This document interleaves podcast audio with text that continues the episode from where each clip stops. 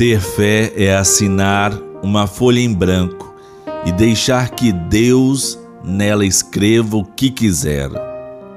Minha amiga, meu amigo, que Deus nos abençoe e nos conceda a sua graça, que Deus nos torne alegres no servir e fiéis no seguimento de Sua palavra, para que possamos testemunhar ao mundo o seu amor.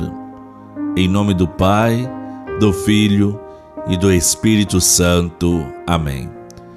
Que o Deus da esperança, que nos cumula de toda alegria e paz em nossa fé, esteja conosco. Bendito seja Deus que nos reuniu no amor de Cristo. Estamos na Terça-feira Santa, hoje, 12 de abril, terça-feira, às vésperas da execução de Jesus.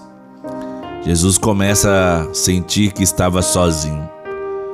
É o sentimento mais duro que alguém pode ter, e ainda a traição que envolve sofrimento e sensação de abandono, gerando um estado de desconfiança generalizada em quem foi traído.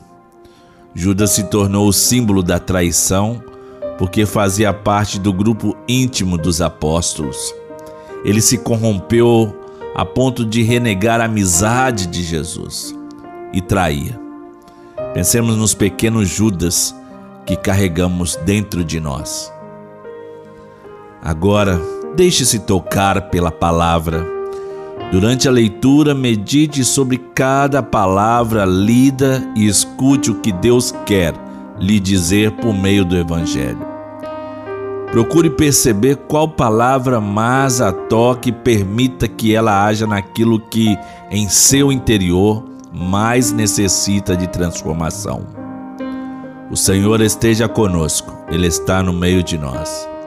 Proclamação do Evangelho de Jesus Cristo segundo João. Glória a vós, Senhor. O Evangelho de hoje é extraído do capítulo 13 os versículos de 21 a 33 e 36 a 38. Naquele tempo, estando à mesa com seus discípulos, Jesus ficou profundamente comovido e testemunhou: Em verdade, em verdade vos digo, um de vós me entregará. Desconcertados, os discípulos olhavam uns para os outros pois não sabiam de quem Jesus estava falando.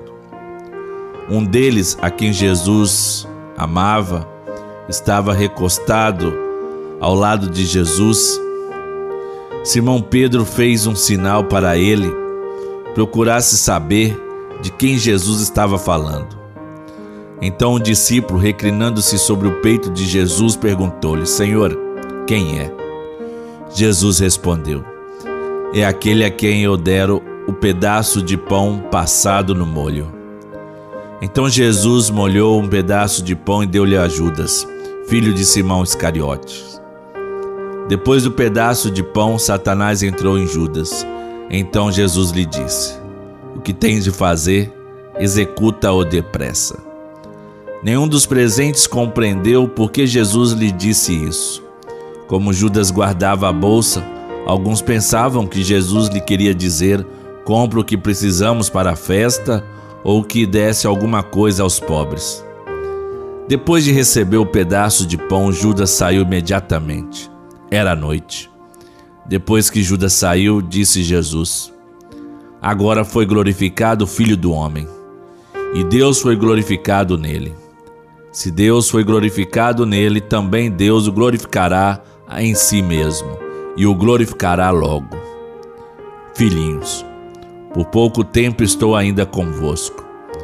Vós me procurareis e agora vos digo, como eu disse também aos judeus: Para onde eu vou, vós não podeis ir. Simão Pedro perguntou: Senhor, para onde vais? Jesus respondeu-lhe: Para onde eu vou, tu não me podes seguir agora, mas me seguirás mais tarde. Pedro disse: Senhor, porque eu não posso seguir-te agora? Eu darei a minha vida por ti. Respondeu Jesus: Darás a tua vida por mim? Em verdade, em verdade te digo: o galo não cantará antes que me tenhas negado três vezes. palavra da salvação. Glória a vós, Senhor. Meu amigo, minha amiga, o evangelho de hoje revela a última ceia, depois de Jesus ter lavado os pés dos discípulos e de ter falado da obrigação que temos de lavar os pés uns dos outros. Jesus está à mesa com seus discípulos e conversando com eles, diz que um deles o trairá. E Jesus, com um gesto de carinho, dá a entender que Jesus amava de maneira extraordinária aquele que o trairá. Como era o costume naquele tempo, dá um pedaço de pão passado no molho e aponta o traidor, Judas Iscariotes, e diz: O que tens de fazer, executa-o depressa. Os discípulos levam susto, não esperavam por essa declaração tão séria de que um deles seria o traidor. Quem nunca se perguntou por que Judas fez isso? Será que Judas entendeu de fato o projeto de Jesus? Ele esperava um Messias guerreiro, glorioso, que os libertaria do Império Romano, que destruiria o inimigo.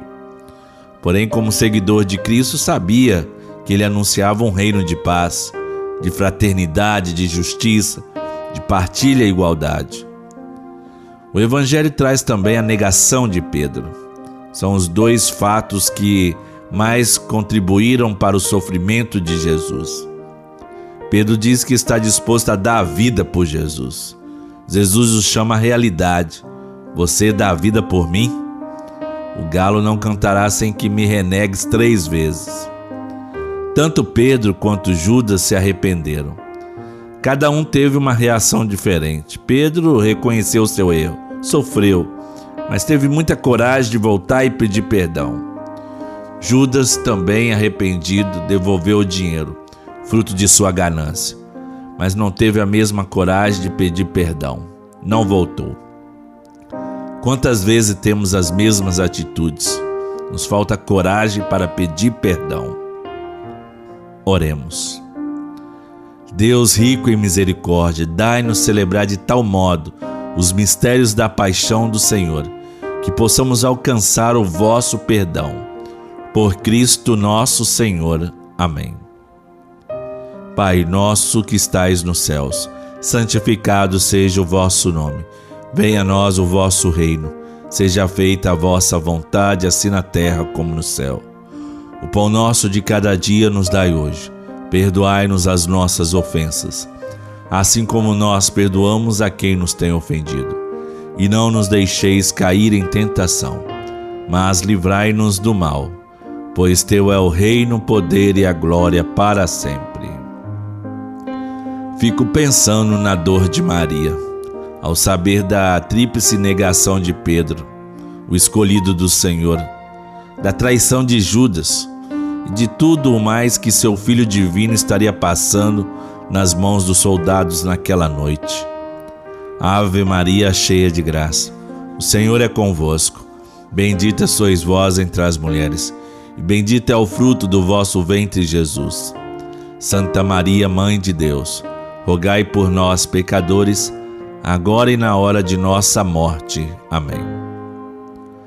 Nosso auxílio está no nome do Senhor. Deus nos abençoe e nos guarde, Ele nos mostra a sua face e se compadeça de nós. Volte para nós o seu olhar e nos dê a sua paz.